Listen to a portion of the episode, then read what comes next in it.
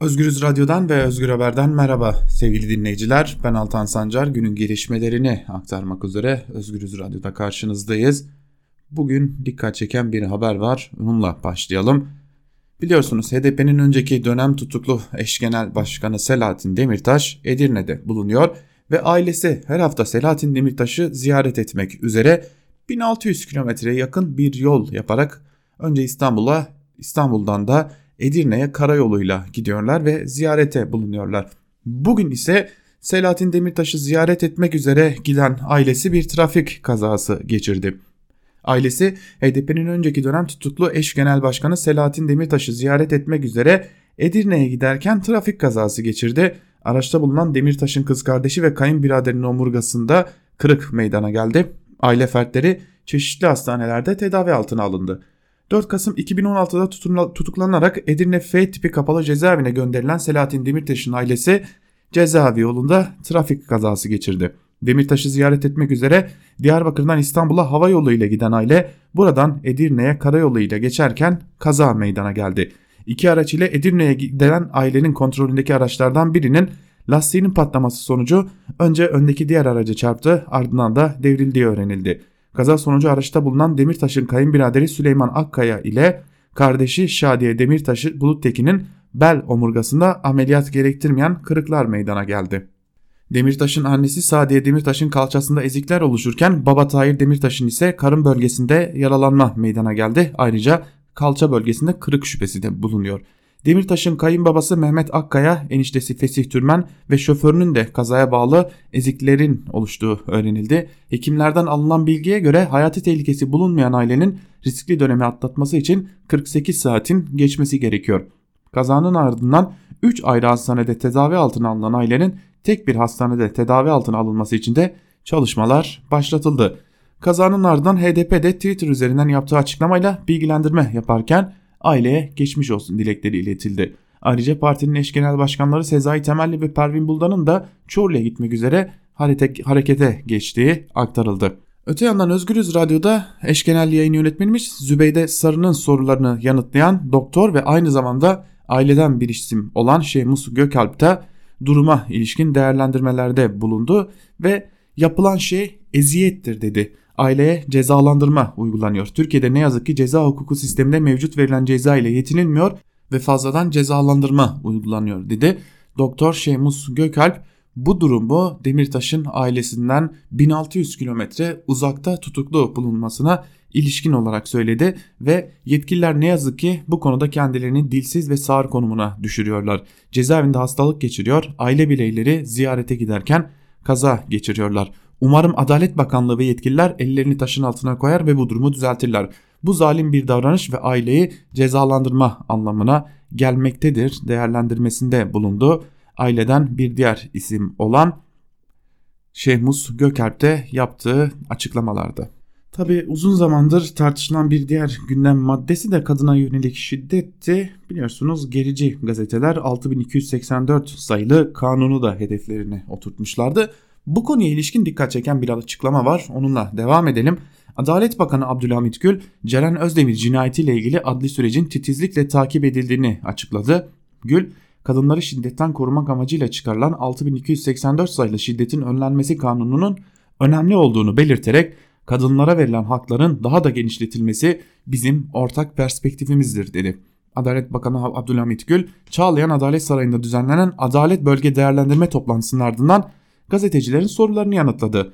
Anadolu Ajansı'nın geçtiği habere göre Gül, Ceren Özdemir cinayetini hatırlatarak açık cezaevleri konusunda bir düzenleme olacak mı sorusuna Cani açık cezaevinde infazını yaparken 1 Aralık itibariyle cezaevinden firar ettiği anlaşılıyor ve Ordu Cumhuriyet Başsavcılığımızda hemen bir yakalama kararı çıkartılıyor. Polisler yakalamaya çalışırken bu esnada bu menfur cinayet işleniyor. Tekrar Ceren kardeşimize Allah'tan rahmet diliyorum. Bu arada da Cani iki polisimizi de yaralıyor dedi. Başsavcılığın tüm yönleriyle konuyu soruşturmak için çalışma başlattığını belirten Gül, adli yönden tüm süreç büyük bir titizlikle devam etmektedir. Tutuklamaya sevk edilmiştir, mahkemece de tutuklanmıştır dedi. Gül, zanlının firariyle ilgili herhangi bir farklı ihmal ya da mevzuata aykırılık söz konusu mu diye idari ve adli yönden de soruşturmaların devam ettiğini söyledi. Gül açık cezaevi koşullarının bugün belirlenmiş bir durum olmadığını da belirterek Türkiye'de uzun zamandır uygulanan bir sistem var. Ama bu sistemle ilgili uygulamalarda yaşanan bu hadiseleri de tekrar gözden geçirme, daha iyileştirme, bu konuda ne ne gibi bir düzenleme olacak hem idari hem yasal olarak ne yapılabilir bu konuda elbette işlenecektir dedi.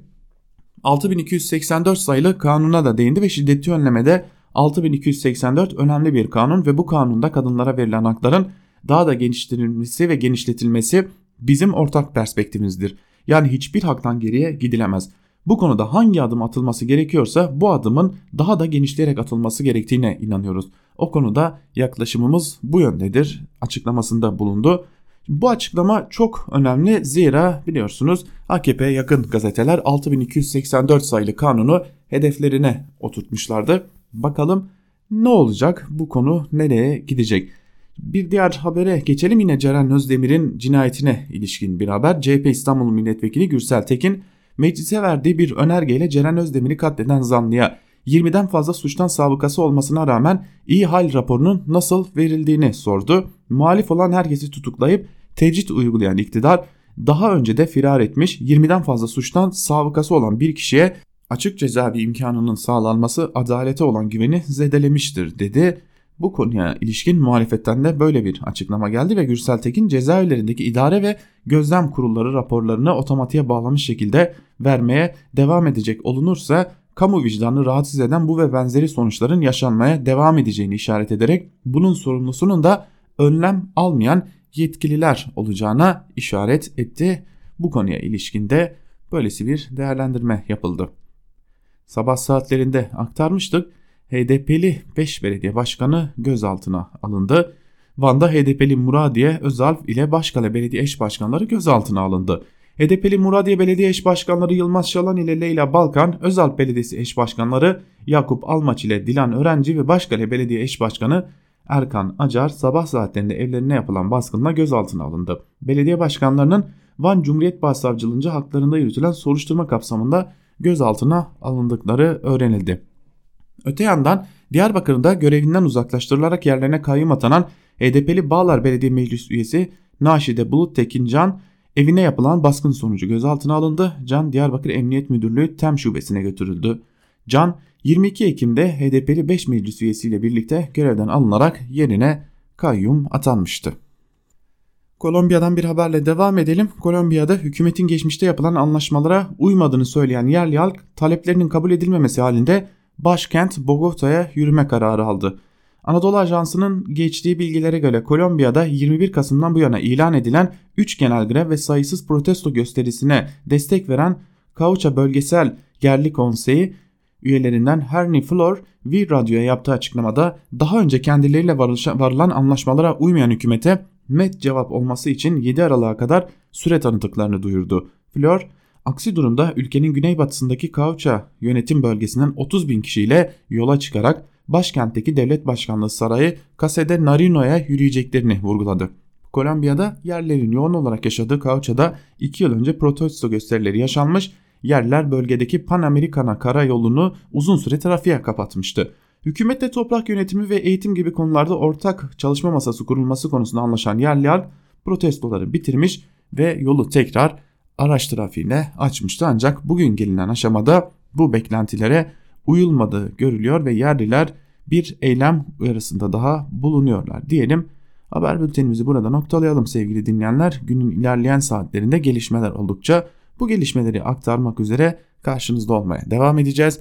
Özgürüz Radyo'dan ve Özgür Haber'den şimdilik bu kadar. Daha iyi gelişmelerle karşınızda olabilmek umuduyla hoşçakalın.